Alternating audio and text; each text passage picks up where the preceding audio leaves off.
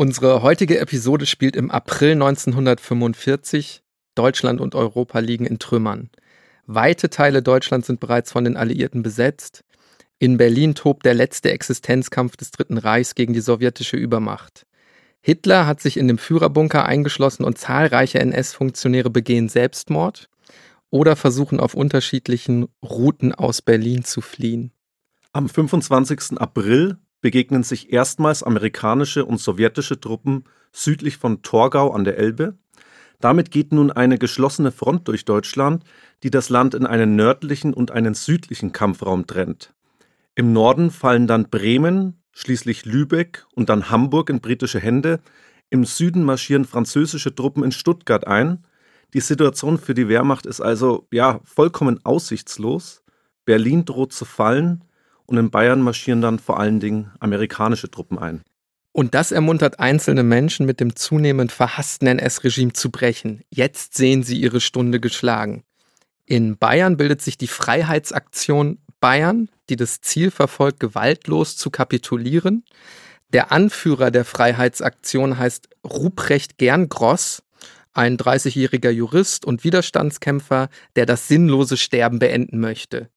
In der Nacht vom 27. auf den 28. April gelingt es der Freiheitsaktion, zwei Reichssender in Ismaning und Freimann zu besetzen. Über das Radio bläst man zur sogenannten Fasanenjagd. Hannes, wir können uns denken, dass hier nicht echte Tiere gemeint sind. Goldfasane stehen als Synonym für die verhassten NS-Funktionäre mit ihren goldbesetzten Uniformen. Und ich lese jetzt mal aus der ersten und der wohl wichtigsten Ansprache vor. Die Freiheitsaktion Bayern vereinigt sämtliche Elemente, die gegen den Nationalsozialismus eingestellt sind. Ihr Ziel ist die restlose Beseitigung des Nationalsozialismus. Sie kämpft für die sofortige Einstellung des wahnwitzigen Kampfes, für die Wiederherstellung des Friedens und der demokratischen Regierungsform. Alle Gegner des Nationalsozialismus, alle, die guten Willens sind, werden aufgerufen, sich am gemeinsamen Kampf zu beteiligen und ihren Teil dazu beizutragen, dem Rest der Nazi-Herrschaft den Todesstoß zu versetzen. Diese Radioansprache kommt aus Sicht der Nazis nun einer Kriegserklärung gleich. Aber damit nicht genug. Einzelne Bürgermeister, die durch die Nationalsozialisten ihre Ämter verloren haben, gehen jetzt nun wieder in die Rathäuser. Sie wollen die politische Macht zurückerlangen. Soldaten werden von ihrem Eid auf den Führer befreit. Arbeiterinnen und Arbeiter werden zum Streik angestachelt. Sowjetischen und französischen Kriegsgefangenen wird gesagt, dass der Krieg vorbei sei und sie bald in ihre Heimat zurückkehren dürfen. SS- und Wehrmachtsangehörige lassen daraufhin auch ihre Waffen fallen, weil sie wirklich glauben, dass der Krieg vorbei ist. Ja, das alles spricht sich natürlich auch bis nach Penzberg rum. Penzberg ist eine kleine Stadt, 50 Kilometer südlich von München und der Schauplatz unseres heutigen Tatorts. Der ehemalige Bürgermeister von Penzberg, Johann Rummer von der verbotenen SPD, hört jetzt die Ansprache von Gerngross im Radio und er weiß, dass er für seine Stadt, für Penzberg handeln muss. Er will verhindern, dass der nationalsozialistische Bürgermeister Josef von Werden Hitlers Nero-Befehl in die Tat umsetzen wird. Das würde nämlich bedeuten, dass auch das heimische Bergwerk sprichwörtlich in Schutt und Asche gelegt wird. Penzberg ist eine Bergarbeiterstadt, der Abbau von Pechkohle bildet damals die wirtschaftliche Existenzgrundlage der Einheimischen. Die Folgen einer Zerstörung wären also wirklich dramatisch. Und jetzt hast du den Nero-Befehl schon angesprochen. Man meint mit diesem Nero-Befehl eigentlich die Taktik der verbrannten Erde in Anlehnung an den römischen Kaiser Nero, der ja angeblich Rom angezündet haben soll, beziehungsweise wurde ihm unterstellt, dass er Rom angezündet hätte.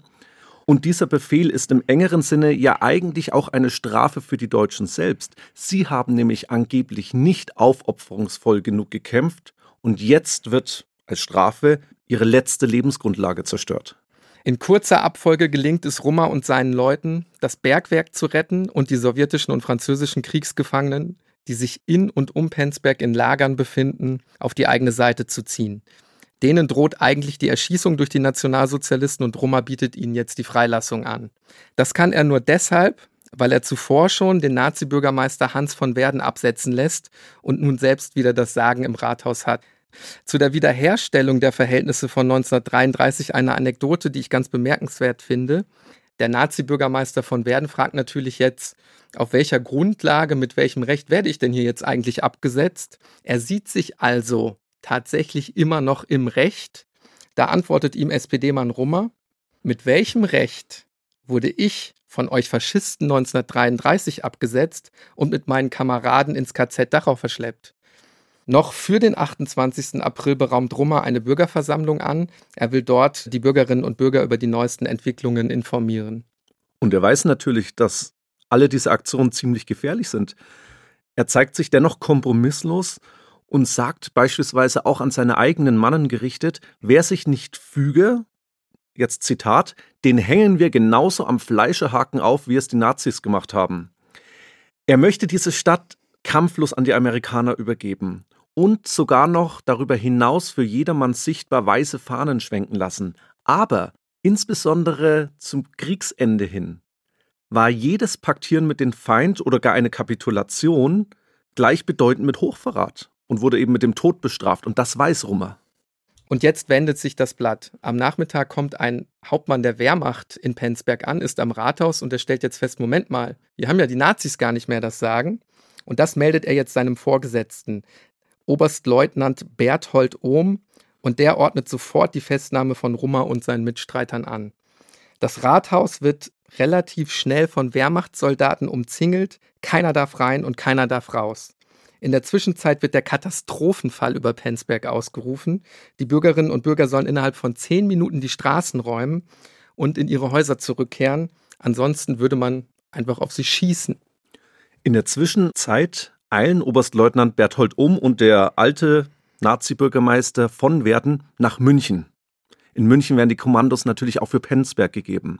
Sie gehen zu Gauleiter Paul Giesler, um eben jetzt die finalen Befehle entgegenzunehmen. Und was man mit diesem Aufstand machen soll in Penzberg. Und vor allen Dingen, wie man mit den Anführern umgehen soll. Und Gauleiter Giesler macht ihnen jetzt unmissverständlich klar, die Redelsführer des Aufstandes sind wegen Hoch- und Landesverrats, Zitat, umzulegen. Dafür ist also, das hören wir ja in den Worten schon, nicht einmal ein Standgericht notwendig. Giesler entscheidet in seiner Funktion als Reichsverteidigungskommissar eigenständig. Die fahren dann wieder nach Penzberg zurück und lassen sofort ein Erschießungskommando aufstellen. Die Festgenommenen werden dann mit einem Bus zum Hinrichtungsplatz gefahren, nicht weit von dem Bergwerk entfernt, in ein kleines Waldstück. Ärzte heften den totgeweihten Pappherzen an, genau dort, wo die Soldaten hinschießen sollen. Und gegen 18 Uhr werden Johann Rummer, Michael Boos, Rupert Höck, Johann Dreher, Ludwig Merz, Paul Bartlehner und Michael Schwertl erschossen. Wir haben jetzt extra alle Namen ausgesprochen, natürlich auch, um die Erinnerung an sie wach zu halten. Doch leider bleiben sie nicht die einzigen Opfer dieses sinnlosen Sterbens kurz vorm Ende des Kriegs. Noch am Abend tauchen überall in Penzberg Zettel und kleinere Plakate auf, auf denen Folgendes zu lesen ist. Da zitiere ich wieder. Warnung an alle Verräter und Liebesdiener des Feindes. Der oberbayerische Werwolf warnt vorsorglich all diejenigen, die dem Feinde Vorschub leisten wollen oder Deutsche und deren Angehörige bedrohen oder schikanieren, die Adolf Hitler die Treue hielten. Wir warnen, Verräter und Verbrecher am Volke büßen mit dem Leben und ihrer ganzen Sippe. Dorfgemeinschaften, die sich versündigen am Leben der unseren oder die weiße Fahne zeigen, werden ein vernichtendes Haberfeldtreiben erleben, früher oder später. Unsere Rache ist tödlich. Der Werwolf.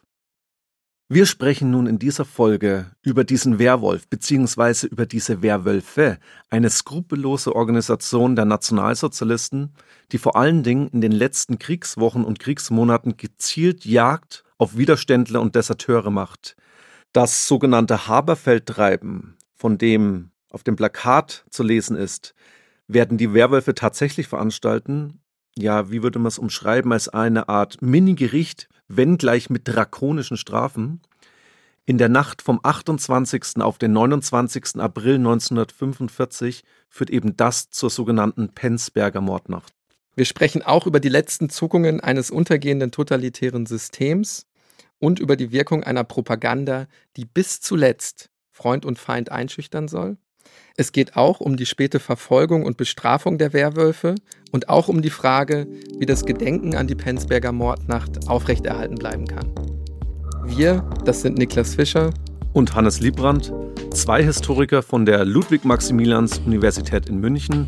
Das ist ein Podcast von Bayern 2 in Zusammenarbeit mit der Georg von Vollmer Akademie. Das ist Tatort Geschichte.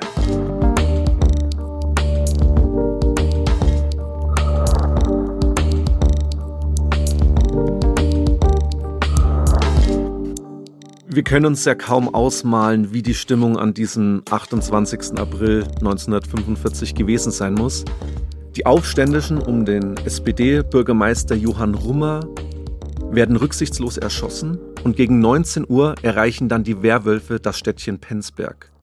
Aus drei Lastern steigen Männer in Zivilkleidung aus, aber bis an die Zähne bewaffnet. Sie tragen Tarnjacken mit Kapuzen, feste Bergschuhe manche sogar Pelerinen, das sind so kurze Schulterumhänge, schauen schon sehr, ja, furchteinflößend aus. Erinnern wahrscheinlich optisch eher an bewaffnete Milizen, sind gut organisiert und tragen die modernsten Waffen bei sich.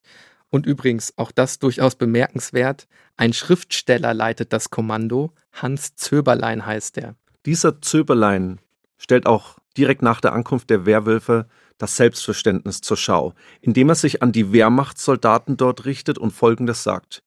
Ihr von der Wehrmacht erschießt, bei uns wird aufgehängt. Jetzt haben wir vorhin schon ein bisschen über das optische Erscheinungsbild der Werwölfe gesprochen. Reden wir aber auch darüber, wie dieser Zöberlein aussieht. Rundliches Gesicht, spitze Nase, schmaler Schnauzbart, erinnert von der Form durchaus an einen nicht ganz unbekannten Nationalsozialisten. Ich glaube, du weißt, von wem ich rede, Adolf Hitler. Und wie sein großes Idol ist auch Zöberlein ein Nationalsozialist der ersten Stunde, seit 1921 in der NSDAP aktiv. 1923 war er mitbeteiligt am sogenannten Hitler-Ludendorff-Putsch in München. Er hat mehrere Kriegsromane geschrieben, du hast ja gesagt, Schriftsteller. Und er hat wirklich eine riesige Resonanz gehabt für die damalige Zeit. Seine Werke Der Glaube an Deutschland und Der Befehl des Gewissens wurden circa 800.000 Mal bzw. 400.000 Mal verkauft. Was diese Bücher aber vor allem sind, kann man, denke ich, erahnen, sind vor allen Dingen antisemitische Hetzwerke. Und bald schon wächst die Gruppe um Zöberlein auf circa 100 Mann an bestehend aus Wehrwölfen, Wehrmachtsangehörigen, die jetzt hier Angst und Schrecken in Penzberg verursachen. Und das war eben die Taktik der Wehrwolfverbände. Ich sage jetzt mal ganz bewusst militärisch überspitzt, nicht die Ausschaltung des Gegners allein, sondern auch die Abschreckung des vermeintlichen Gegners von morgen.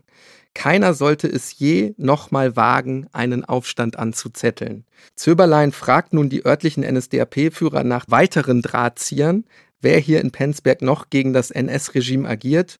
Und er erhält dann eine Liste, wir könnten auch sagen eine Todesliste, und zwar vom Ortsgruppenleiter der NSDAP vor Ort. Was jetzt geschieht, ist erstaunlicherweise, wie ich finde, relativ wenig aufgearbeitet, geht jedoch aus den Akten der Staatsanwaltschaft München hervor, die später Untersuchungen angestellt hat. Die Todeskandidaten, die sich jetzt auf dieser Liste befinden, werden gezielt gejagt. Man durchkämmt Häuser, man schüchtert Bewohner ein und droht ganz offen mit der Erschießung der Menschen. Sie werden ausgewählt, weil sie vielleicht mal Kritik am Regime geübt haben oder sich nur unfreiwillig angepasst haben, weil sie früher mal in der SPD oder sogar der KPD waren, nicht aber, weil ihnen wirklich irgendwie nachgewiesen werden konnte, dass sie sich an den Aufstand von Rummer beteiligt hätten.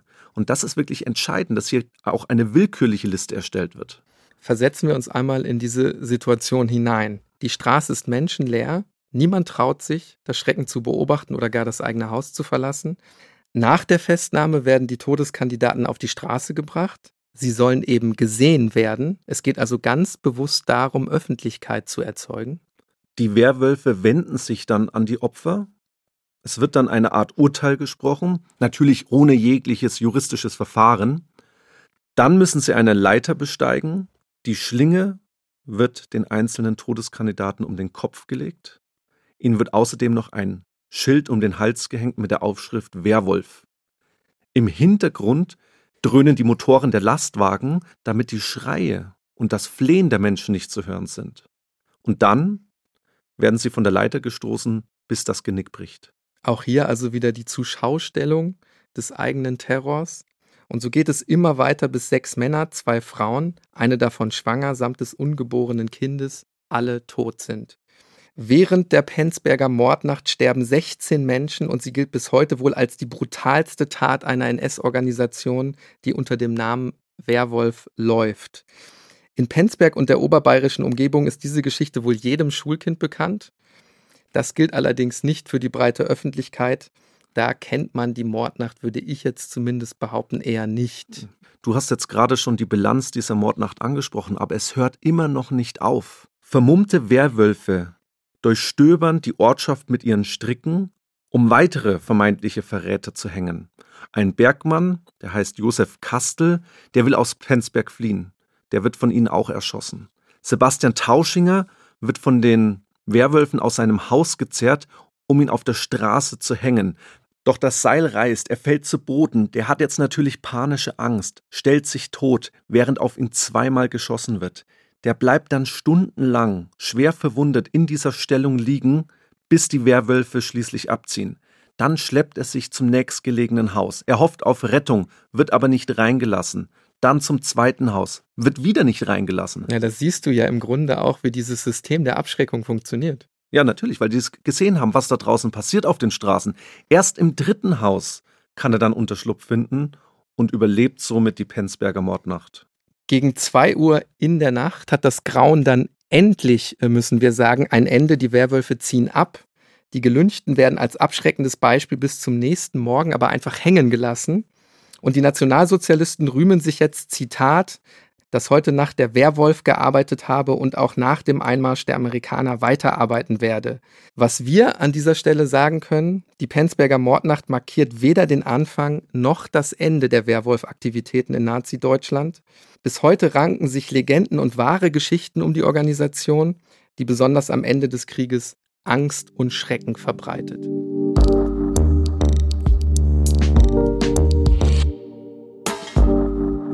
Die Mordnacht in Penzberg ist nicht die einzige Aktion der Werwölfe, aber wohl die bekannteste.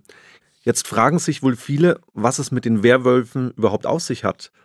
Ja, wir reden hier von einer NS-Organisation, die spezialisiert ist auf das Töten von vermeintlichen Verrätern, die eine Art ja, Guerillakrieg mit Sabotageaktionen gegen den äußeren Feind, also vor allen Dingen die Alliierten, plant und gleichzeitig mit unerbittlicher Härte gegen innere Feinde vorgeht oder vermeintlich innere Feinde. Der Name Werwolf passt aus verschiedenen Gründen. Zum einen war es in der germanischen Mythologie ein Mensch, der sich in einen Wolf verwandeln konnte.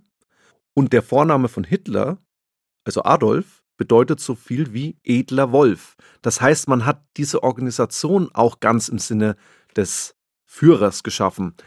Der oberste Werwolf war SS-Obergruppenführer Hans Adolf Brützmann, der im September 1944 persönlich von Heinrich Himmler, dem Reichsführer der SS, mit dem Aufbau dieser Organisation beauftragt wurde. Er erhält die Bezeichnung Generalinspekteur der Spezialabwehr und soll überall im Reich mit kleinen, aber sehr gut ausgebildeten und schwer bewaffneten Spezialkommandos für Angst und Schrecken sorgen. Kurz auch ein paar Worte zu diesem Prützmann. Er war als höchster SS- und Polizeiführer in der Ukraine bereits maßgeblich in Kriegsverbrechen verwickelt. Sein Spezialgebiet der unerbittliche Kampf gegen vermeintliche Partisanen. Er vereinigt in dieser Position die höchste SS- und Polizeigewalt in der besetzten Ukraine und geht dann insbesondere ab 1942 wirklich erbarmungslos gegen die Zivilbevölkerung dort vor. Also quasi die beste Bewerbung für den Chefposten der Werwölfe, könnte man sagen, oder? Ja, unbedingt. Er ist der Leitwerwolf und Hannes, das hieß wirklich so. Also diese Bezeichnung war wirklich Leitwerwolf und der Leitwerwolf aller Werwolfverbände im Deutschen Reich ist er. Er ließ in sogenannten Werwolfsschulungsgattern, auch die hießen wirklich so, den Nachwuchs ausbilden, der sich dann in Jagdgruppen, das waren meist vier Männer plus Führer, und in Jagdzügen bis zu 40 Mann gliederte. Erkennungszeichen ist eine weiße Wolfsangel auf schwarzem Wimpel, früher ein Jagdgerät. Ja, mit dem hat man einfach Wölfe gejagt. So richtig berüchtigt wird die Organisation Werwolf aber bereits durch eine andere Aktion, also vor Penzberg, circa einen Monat davor. Ich spreche hier von der Ermordung des Aachener Oberbürgermeisters Franz Oppenhoff. Aachen wird bereits am 21. Oktober 1944 durch amerikanische Truppen besetzt, also sehr früh, war ja auch sehr westlich gelegen. Und die Amerikaner tun sich schwer, Leute zu finden, die bei dem Aufbau einer neuen Zivilverwaltung mithelfen würden. Auch hier wieder zu groß immer noch die Angst vor dem NS-Regime. Ja, und das ist ja eigentlich auch verständlich, weil sich die Berichte von Erschießungen und Hinrichtungen von Aufständischen häufen. Wir dürfen nicht vergessen, die Hinrichtung der Attentäter des 20. Juli, also um Graf von Stauffenberg, liegt nur wenige Monate zurück. Oppenhoff scheut das Risiko aber trotzdem nicht und wird dann am 31. Oktober 1944 neuer Oberbürgermeister von Aachen. Lass mich kurz ein paar Worte zu ihm verlieren. Er ist 1902 in Aachen geboren. Er steht in deutlicher Distanz zum NS-Regime, ist sehr religiös. Als Anwalt verteidigt er unter anderem auch Priester und Kirchenangehörige bei Prozessen. Und ganz wichtig, er kommt aus Aachen, er kennt sich dort aus und ist dadurch auch für die Amerikaner bestens geeignet, weil er auch nicht vorbelastet ist für die Amerikaner. Die Ernennung Oppenhoffs zum Bürgermeister von Aachen ist für die Amerikaner ein großer Erfolg, für das NS-Regime aber natürlich nicht. Die werten das als offene Kriegserklärung, dass der jetzt im Amt ist. Heinrich Himmler beauftragt Hans-Adolf Prützmann damit, eine schlagkräftige Werwolf-Einheit aufzubauen, um eben den verhassten Oppenhoff umzubringen. Und dieser Prützmann, unser Leitwerwolf, richtet extra für Oppenhoff ein Sonderkommando ein, ist in dieser Funktion nur Heinrich Himmler unterstellt, der übrigens ganz höchstpersönlich den Mord an Oppenhoff immer weiter vorantreibt und den Mordbefehl auch eigenhändig unterschreibt. Das Unternehmen gestaltet sich aber schwieriger als gedacht. Aachen ist in amerikanischer Hand und die Amerikaner wissen, dass Oppenhoff bei den Nazis verhasst ist. Ja, was natürlich im Umkehrschluss bedeutet, dass er besonderen Schutz genießt und das das Attentat auf ihn erschwert. Deshalb wird das Unternehmen, Deckname übrigens Karneval, immer größer. Das heißt, immer mehr Menschen sind an der Durchführung des Plans beteiligt. Es werden eben nicht nur Werwolf-Angehörige rekrutiert, sondern auch ortskundige Hitlerjungen, sogar eine Führerin vom Bund Deutscher Mädel ist mit dabei. Alle werden mit gefälschten Ausweisen versorgt. Jede und jeder bekommt eine eigene Rolle zugewiesen. SS-Untersturmbannführer Herbert Wenzel und SS-Feldwebel Josef Leitgeb werden als Todesschützen auserkoren. Ein Flugzeug soll sie in die Nähe der feindlichen Linien bringen. Am Abend des 19. März springt das Mordkommando über belgischem Gebiet ab. Die durchqueren mehrere Tage feindliches Territorium. Die erschießen sogar einen holländischen Grenzbeamten, um nicht aufzufliegen. Und am 25. März, also sechs Tage später, sind sie dann am Ziel angelangt und kundschaften Oppenhoffs Privatwohnung aus. Durch ein Kellerfenster gelangen sie in das Haus. Oppenhoff befindet sich aber zu der Zeit nicht zu Hause, sondern ist im Nachbarhaus. Und jetzt wird es bizarr. Attentäter und Opfer treffen nun schließlich aufeinander. Die beiden Attentäter geben sich als abgeschossene Piloten aus, die sich von Brüssel nach Aachen durchgeschlagen hätten. Oppenhoff glaubt das. Er versorgt sie sogar mit belegten Broten und empfiehlt ihnen, sich den Amerikanern zu stellen. Als sie den Mord durchführen wollen, zögert auf einmal der Leiter des Todeskommandos, Herbert Wenzel. Das bemerkt der zweite Attentäter, der ja neben ihm am Tisch sitzt, nimmt ihm die Pistole ab und schießt Oppenhof aus nächster Nähe direkt in die Schläfe. Er ist auf der Stelle tot. Die beiden Täter können fliehen, obwohl amerikanische Truppen sie entdecken und natürlich direkt auf sie schießen. Zurück am Treffpunkt schildert Leitgeb dann, wie er Oppenhoff erschossen hat und zeigt als Beweis, könnte auch fast sagen als Trophäe, die Handschuhe und die Armbinde, die er ihm abgenommen hat. Und jetzt schlägt das Schicksal der Geschichte oder man könnte auch sagen Karma durch. Der Todesschütze Leitgeb tritt nämlich bei der weiteren Flucht dann auf eine Mine und wird regelrecht zerfetzt. Und dennoch feiert die NS-Propaganda den Mord an Franz Oppenhoff überschwänglich. Der völkische Beobachter spricht von einem, Zitat, Gericht zur Wahrung der deutschen Ehre, das den treulosen Verräter sofort nach Antritt abgestraft hat. Und bezeichnenderweise versuchen die Nationalsozialisten, und ich rede hier vor allen Dingen vom Reichspropagandaminister Josef Goebbels, die Aktion nachträglich und aus Propagandazwecken als Werwolf-Aktion darzustellen. Im Kreis der Attentäter befinden sich tatsächlich Werwolf-Einheiten. Aber völlig untypisch zu anderen Aktionen wird eben kein Werwolf-Zettel hinterlassen und man findet auch nicht das Emblem der Wolfsangel. Wir können also festhalten, es geht Goebbels darum, diesen Anschlag, dieses Attentat als Werwolf-Aktion propagandistisch auszuschlachten. Und das gelang ihm schließlich ja auch. Bei den US-Amerikanern setzte eine regelrechte Werwolf-Hysterie ein. Aber jetzt ist nun ein Unterschied zwischen der tatsächlichen Bedrohung und der gefühlten Bedrohung. Und in der Nachschau betrachtet war die Angst wahrscheinlich in dieser Dimension unbegründet. Trotzdem können wir sagen, die Beispiele Penzberg und Aachen zeigen ja, die Werwölfe sind mehr als nur ein Konstrukt der Propaganda und bezeichnenderweise trifft die Gewalt häufig auch Bürgermeister, die mit den Alliierten kooperieren. Richtig, stimmt, an beiden Tatorten. Und das führt ja vor allen Dingen auch dazu, dass die Amerikaner bald überhaupt keine Leute mehr finden, die mit ihnen zusammenarbeiten wollen. Natürlich auch deshalb, weil der Großteil der oppositionellen Gegner des NS-Regimes entweder tot ist, im Konzentrationslager ist oder sich eben im Exil befindet. Und die wenigen, die davon verschont geblieben sind, was du gerade aufgezählt hast, die sind eben jetzt noch stärker eingeschüchtert, als sie es ohnehin schon waren. Aus dieser Sichtweise war die Ermordung Oppenhoffs sicherlich ein voller Erfolg der Werwölfe, auch wenn es sich nicht um eine alleinige Aktion der Werwölfe handelt. Man muss aber dazu auch sagen, dass die Werwolfeinheiten intern auch nicht unumstritten waren. Insbesondere Goebbels und Göring kritisieren mehrfach, dass die Werwölfe eher harmlose Stubentiger seien. Und deshalb musste die Propaganda einspringen, die das Schreckgespenst der Werwölfe überall sichtbar machte. 1945 liegt Deutschland bereits so am Boden, dass auch die stärksten Werwolf-Verbände keine Kriegswende mehr herbeiführen können. Und zu keiner Zeit war die Organisation übrigens flächendeckend aktiv, geschweige denn ein ernstzunehmender Kriegsgegner für die Alliierten. Aber das weiß man ja zu diesem Zeitpunkt noch nicht. Du hast vollkommen recht, aber man liest ja nur die Geschichten von den Werwolf-Aktionen. Man sieht einzelne Sabotageaktionen und Attentate und vor allen Dingen hört man das Geschrei der Werwölfe.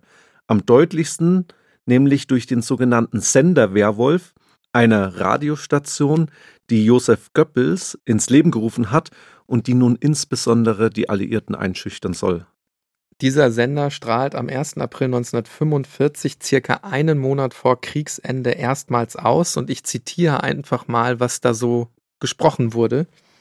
Der Werwolf ist eine Organisation aus dem Geist des Nationalsozialismus.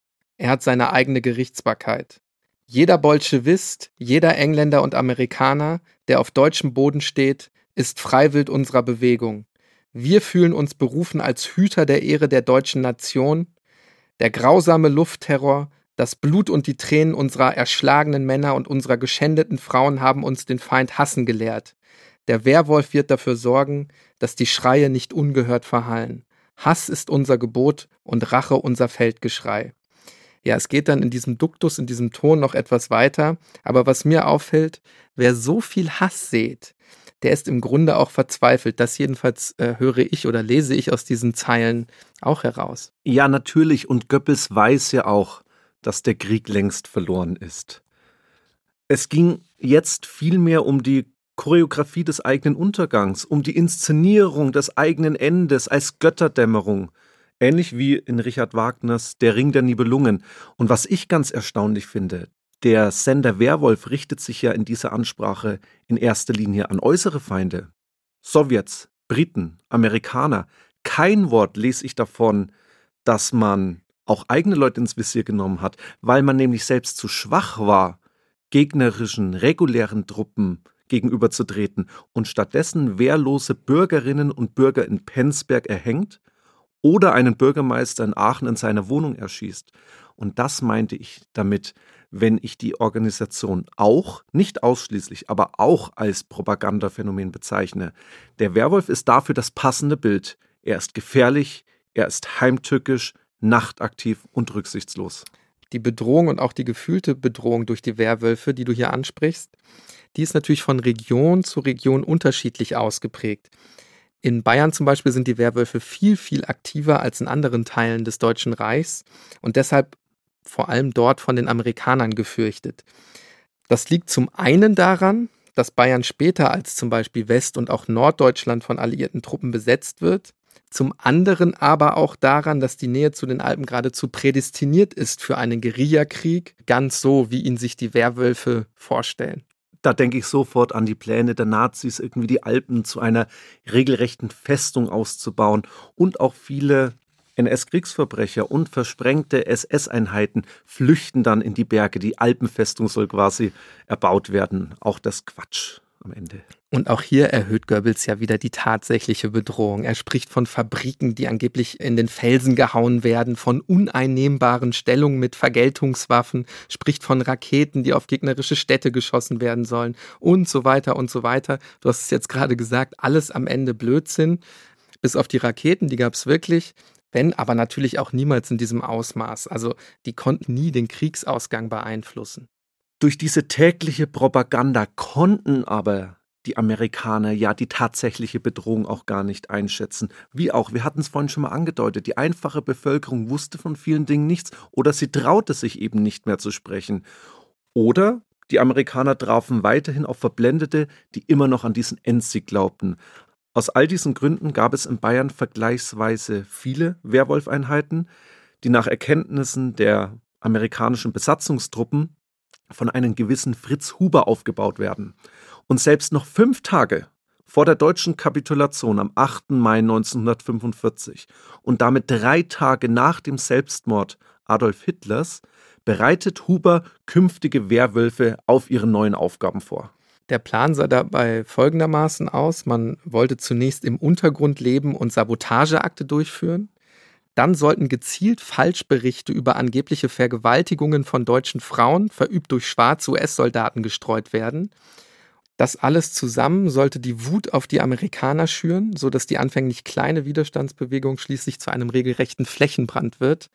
Bringt dann aber alles nichts mehr, das Deutsche Reich kapituliert und damit platzen natürlich dann auch die Träume der letzten fanatisierten Nationalsozialisten, zumindest was diese Pläne angeht.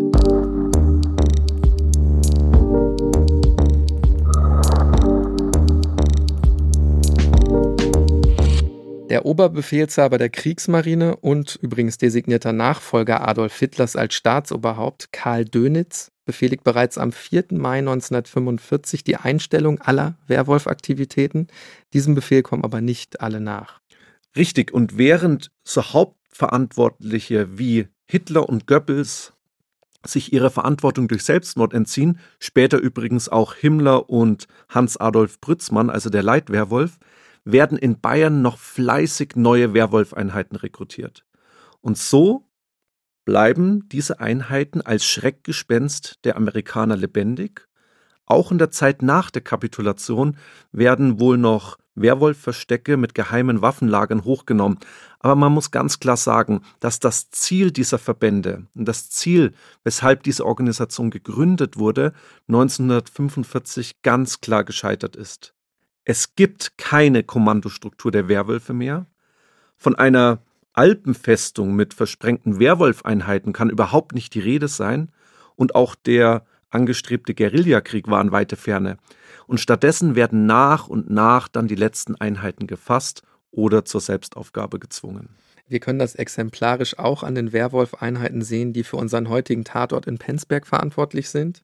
Hans Zöberlein, der Anführer der Werwolf-Einheit in der Bergarbeiterstadt, wird nach dem Einmarsch der amerikanischen Truppen festgenommen Ab dem 10. Mai 1947 befindet er sich in Untersuchungshaft in Neudeck, bekanntes Gefängnis in München damals. Und wie so viele andere Nazis in der Zeit bestreitet er seine Schuld. Ja, weil er natürlich auch gesehen hat an vielen anderen Beispielen oder zumindest mitbekommen hat, dass auch andere nationalsozialistische Täter mit ihren Taten davongekommen sind. Die Entnazifizierung, die war ja niemals so systematisch und energisch, dass man von einer richtigen Säuberung sprechen könnte. Viele ehemalige Eliten blieben in Amt und Würde und verhinderten dadurch auch eine rasche und lückenlose Aufklärung der Taten und der Täter. So auch im Falle des Mordkommandos von Penzberg. Am 14. Juni 1948 beginnt im Landgericht München die Verhandlung gegen insgesamt 17 Mitglieder von Zöberleins Kommando und gegen einige Angehörige der Wehrmacht. Und anfangs kann man durchaus den Eindruck äh, gewinnen, dass die Gerichte es ernst meinen. Hans Zöberlein wird als Chef des Werwolf-Kommandos zum Tode verurteilt, ebenso wie ein gewisser Hans Bauernfeind. Zwei weitere Beteiligte erhalten lebenslange Haftstrafen, andere werden zu langjährigen Haftstrafen verurteilt, aber auch sieben Angeklagte werden freigesprochen. Alle dieser Verurteilten legen Berufung ein, was natürlich ihr Recht ist, doch verzögert sich dadurch und auch durch die zögerliche Haltung der Gerichte dieser ganze Prozess nochmals, bis dann mit der Einführung des Grundgesetzes im Jahr 1949 die Todesstrafe in Deutschland abgeschafft wird. Diese verhängten Todesstrafen werden jetzt nun in lebenslange Zuchthausstrafen umgewandelt und andere Strafen werden in Folgeprozessen allesamt herabgesetzt.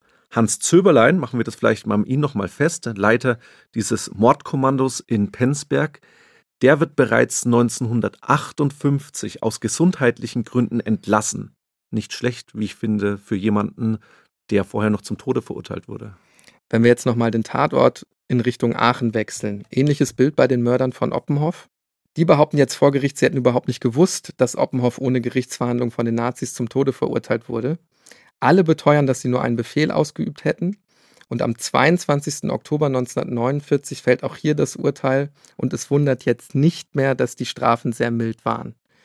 Die höchste Strafe beträgt vier Jahre Zuchthaus, andere werden zu nur einem Jahr verurteilt. 1952 werden auch hier die ohnehin bereits sehr, sehr milden Strafen nochmals heruntergesetzt, sodass die meisten nur wenige Monate bzw. Jahre in Haft bleiben. Und damit machen wir jetzt eigentlich ja unbewusst ein riesiges Fass auf, aber man muss es ja eben doch ansprechen, also diese Defizite der Aufarbeitung, insbesondere in der unmittelbaren Nachkriegszeit. Der Fokus der Justizbehörden richtete sich natürlich auf die führenden Nationalsozialisten, die man vollkommen zu Recht in Nürnberg angeklagt hat. Aber durch das Raster fielen Tausende NS-Täter, die man entweder nicht zur Rechenschaft ziehen konnte oder die man, wie in unserem heutigen Fall oder in unseren heutigen Fällen besser gesagt, mit teils wahnwitzig milden Strafen aburteilte. Insbesondere Schreibtischtäter, die konnten ja vielfach ein unbekümmertes Leben führen. Und teilweise sogar in Amt und Würde bleiben. Es liegt ja vor allem auch daran, dass in Justiz, Verwaltung und auch Politik nach 1945 eben Menschen sitzen, die bereits im Dritten Reich Karriere gemacht haben. Also hier siehst du eben so eine personelle Kontinuität. Ja, und ich könnte diese Bereiche weiterführen. Wissenschaft, Kultur, Bildung. Die alle haben natürlich auch ein persönliches Interesse daran, dass viele Taten unentdeckt bleiben und die Täter eben nicht zu stark verurteilt werden. Im Laufe der Jahre, in der Zeit des Nationalsozialismus, haben sie natürlich auch Seilschaften gebildet, die weit über 1945 Bestand haben. Und umso wichtiger ist es, wie ich finde, neben dieser juristischen Aufarbeitung auch ja, eine geschichtskulturelle Aufarbeitung zu initiieren, dass die Namen der Opfer und auch die Namen der Täter als abschreckende Beispiele in Erinnerung bleiben. Wenn wir uns Penzberg heute anschauen, dann erinnert ein Mahnmal an die schreckliche Mordnacht. Durch Penzberg verläuft die Straße des 28. April als Erinnerung an das Datum dieser Mordnacht. Und im Jahr 2009 wurden alle Opfer zu Ehrenbürgern der Stadt Penzberg ernannt. Es gibt auch jährliche Gedenkfeiern dort am Jahrestag der Mordnacht und die zeigen ganz stark, wie tief sich die Ereignisse in das kollektive Gedächtnis dort, dieses kleinen oberbayerischen Städtchens eingebrannt haben. Die Mordnacht in Penzberg zeigt eben exemplarisch auch die totale Sinnlosigkeit des Krieges, den menschenverachtenden Charakter des NS-Regimes, dass die Werwölfe am Ende eben in den letzten Zuckungen dieses Terrorapparates nochmal auf die eigenen Leute hetzt, sie öffentlich erhängt. Wahn, Fanatismus und Verblendung bis zum letzten Atemzug und eben auch darüber hinaus wenn wir in die deutsche Nachkriegsgeschichte hineingehen. 1979 gründet der bekannte Neonazi Michael Kühnen die sogenannte Wehrsportgruppe Werwolf. Das Symbol des Werwolfs ist übrigens auch heute noch ein beliebtes Symbol in rechtsradikalen Kreisen. In der nächsten Folge führt uns die Reise in die verbrecherische Vergangenheit direkt nach Palermo. Wir reden über die Mafia im Süden von Italien, die Cosa Nostra, über den Aufstieg der Organisation Wir sprechen über Drogen, über eine wahnsinnige Welle an Gewalt, die durch ganz Sizilien fegt. Und wir sprechen über einen Kronzeugen, der als Mitglied der Mafia aussteigt und über den, der ihn im Vorfeld eines riesigen Prozesses gegen Hunderte von Gangstern dazu bringt, auszupacken. Der Mafia-Jäger Nummer 1, Giovanni Falcone. Wenn ihr Feedback und Anregungen für uns habt, dann meldet euch gern unter unserer Mailadresse tatortgeschichte.bayern2.de. Zum Ende bleibt uns noch zu sagen, Tatort Geschichte ist ein Podcast von Bayern 2 in Zusammenarbeit mit der Georg von Vollmer Akademie. Die Georg von Vollmer Akademie macht politische Bildung und liegt übrigens nur 14 Kilometer südlich von Penzberg, hat dort auch eine eigene Bildungsstätte in den Voralpen, sehr schön dort. Im November müsst ihr aber nicht extra bis nach Oberbayern reisen, denn da organisiert die Akademie zu dem Thema der Mordnacht ein Online-Expertengespräch. Das ich moderieren darf, ist natürlich kostenlos. Anmelden könnt ihr euch über vollmer-akademie.de. Und da findet ihr übrigens auch über die Webseite alle unsere alten Folgen in der Rubrik Podcast.